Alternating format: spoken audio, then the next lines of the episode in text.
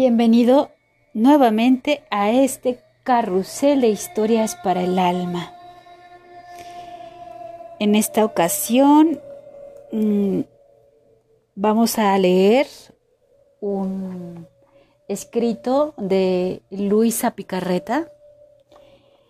Y antes de poderte leer esto, mm, me gustaría que conocieras un poquito más de ella. Eh, Luisa Picarreta es llamada la sierva de Dios. Ella nació en Corato, provincia de Bari, al sur de Italia, el 23 de abril de 1865. Cursó el primer año de primaria y a la edad de nueve años recibió su primera comunión y confirmación. Desde aquel momento la Eucaristía se convirtió en su pasión. A los 11 años se inscribió en la Asociación de las Hijas de María y se hizo terciaria dominica con el nombre de Magdalena. Un día Jesús se le presentó y le dijo, Luisa, ¿me das tu voluntad? Yo a cambio te doy la mía. Pero Jesús, ¿te has vuelto loco? Tú vas a perder. Sin embargo, Luisa aceptó aunque no lo entendía. Por obediencia a su confesor en 1899, empezó a escribir un diario que llegó a abarcar 36 volúmenes, con la finalidad de dar a conocer más profundamente y vivir el reino de la divina voluntad, según la petición del Padre nuestro. Hágase tu voluntad como en el cielo, así en la tierra.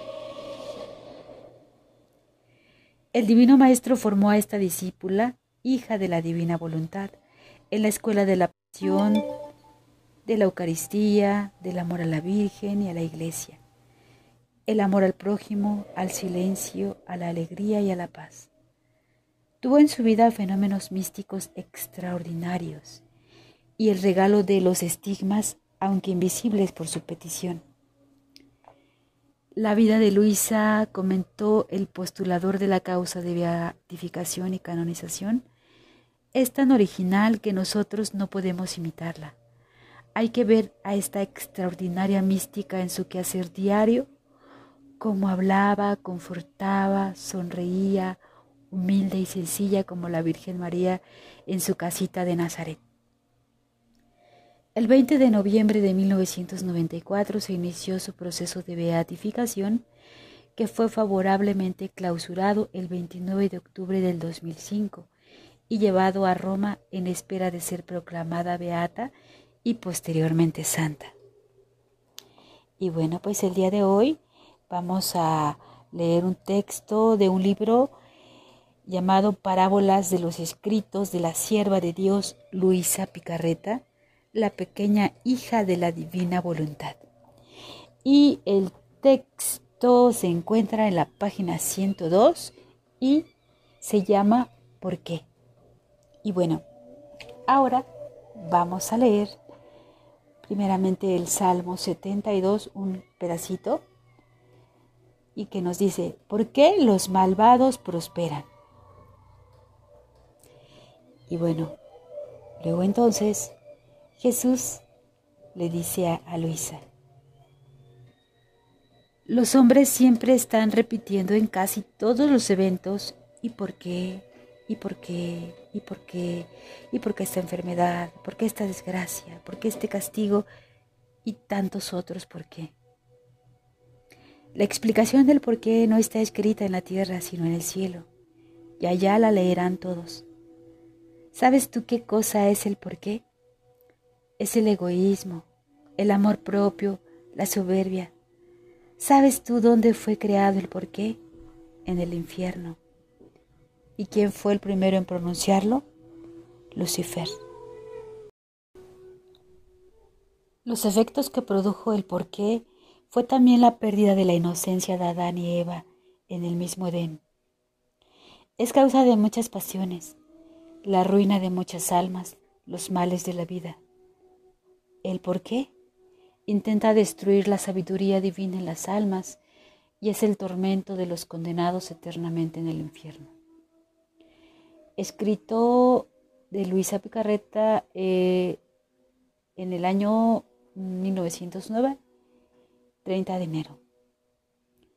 Y ahora vamos a leer otra parte de nuestra Sagrada Escritura donde podemos ver un poco el porqué. Y esto está en Job 11, 7, 11. ¿Pretendes sondear el abismo de Dios o alcanzar los límites del Todopoderoso? Es la cumbre del cielo que vas a ser tú. Es más hondo que el abismo. ¿Qué sabes tú? Es más largo que la tierra y más ancho que el mar si se presenta y encarcela y cita juicio. ¿Quién se lo puede impedir? Él conoce a los hombres falsos, ve su maldad y la penetra. Efectivamente, sería más sabio e inteligente preguntarse el para qué más que el por qué. Y vamos a leer otra parte de nuestra Sagrada Escritura en Juan 923 y nos dice, los judíos se preguntaban y discutían con los discípulos del maestro sobre el por qué ese hombre que Jesús iba a curar era ciego de nacimiento. Rabí, ¿quién pecó, él o sus padres, para que haya nacido ciego? Ni él pecó ni sus padres, contestó el maestro.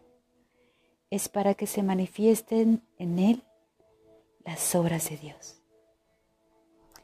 Qué hermoso. Terminamos este párrafo final con la enseñanza de Juan y las palabras del Maestro. Para que se manifiesten las obras de Dios en él. Y precisamente eso es lo que tenemos que preguntarnos cada día. ¿Por qué tengo enfermedad? No lo tenemos que decir. Es para qué tengo la enfermedad. Y es para que en mí se manifiesten las obras de Dios. Hermosísimo, hermosísimo en verdad. Que se queden en tu corazón y en, tu alma estas palabras para que aprendas que cada día Dios está con nosotros por alguna razón. Y todo lo que pasa es para que se manifiesten las obras de Dios cada día en nosotros y en nuestra vida. Y con esto pues te dejo el día de hoy, esperando te haya gustado mucho y te veo en la siguiente cápsula de este carrusel de historias para el alma.